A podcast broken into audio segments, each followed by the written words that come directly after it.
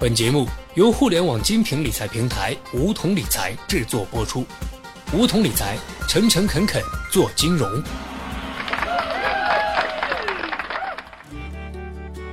收听梧桐电台，掌握理财要领。大家好，我是梧桐小学弟。如果要总结二零一六年的年度关键词，房地产税绝对是其中之一。尤其是前任财政部长楼继伟表态。将义无反顾推行房地产税，引起大众的广泛关注。什么是房地产税呢？征收房地产税之后会有什么结果？房价会降吗？我们又该如何应对？弄清这些问题之前，我们首先需要了解一下房地产税的前世今生。过去几年房价飞涨，政府为了抑制高房价，在二零一一年试点推行了房产税，选取了上海和重庆两个城市。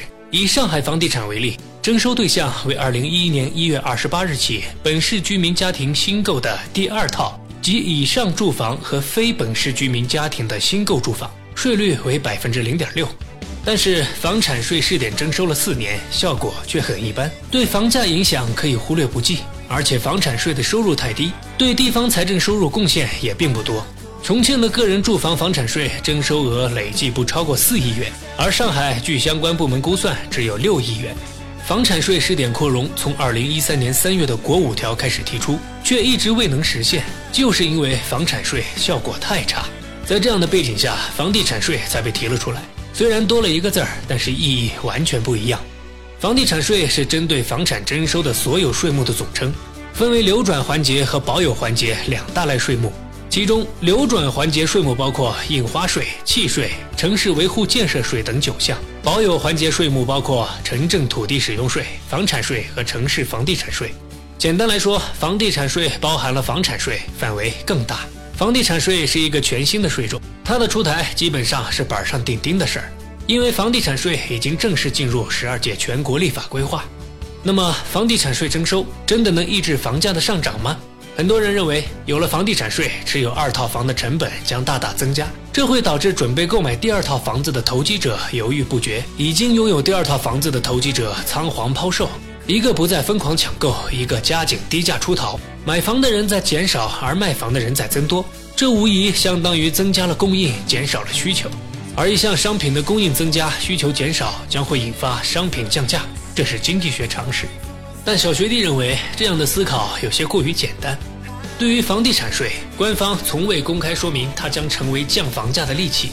长远来看，房地产税立法的目的是在开发交易环节减轻税负，增加保有环节的税负，进而完善房价形成机制。随着中国城乡土地制度改革的推进和房地产市场的变化，房地产税立法也要为下一步农村住房和土地改革预留空间。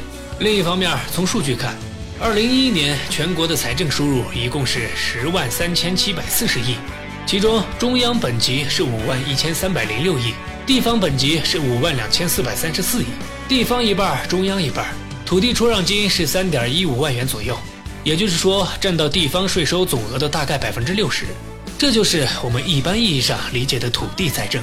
随着房价黄金周期的过去，地方政府希望出让土地出让金来获取预算外的收入是越来越困难，而房地产税的征收就可能解决这个问题。从经济学的角度看，促使房价下降只有两个根本原因：一是供求关系，二是货币供应。所谓供求关系，即某项商品需求多而供应少，则价格必定上涨；需求少而供应多，则价格必定下跌。所谓货币供应，就是政府为了这个社会印了过多钞票的时候，这个时候钞票就会贬值，也就是我们通常所说的通货膨胀。此时，所有的商品都会不同程度的价格上涨。那么，开征房地产税是影响供求关系，还是影响货币供应呢？不用说，肯定不是货币供应，因为能够影响货币供应的，其实只有央行的印钞机。那么，房产税真的能够像人们所期望的那样？能够改变整个商品房市场的供求关系吗？换句话说，它真的能减少人们对商品房的需求，而增加对商品房的供应吗？开征房地产税将能够减少一手房的需求，同时增加二手房的供应。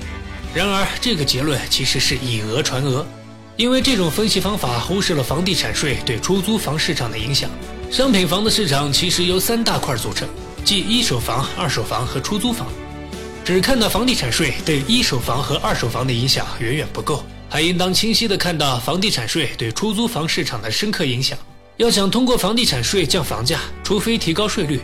曾有专家建言称，二套房可提高到住房总价的百分之一，三套房及以上可提高到百分之三到百分之五，这样就可以起到抑制投机投资性购房的作用。但是税率过高，显然并不适合我国国情。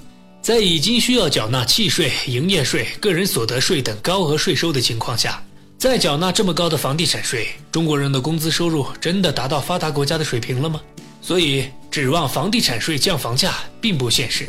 要完善税收体制，就要在征收房地产税的同时，大幅度的取消其他的税费；而要抑制高房价，就不应该针对居民个人，而应该对那些拥有三套以上住宅的，还有别墅等豪宅的征税，或者对炒房者直接征收暴利税，那么房价问题就能迎刃而解。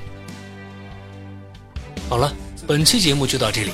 那么今天的梧桐电台，大家是否有所收获呢？加入梧桐，交流投资理财的那些事儿，和我们一起边学边赚。各大应用市场搜索“梧桐理财”均可下载 APP。现在注册还可免费获得一万元理财本金哦。下期节目，小学弟与你不见不散。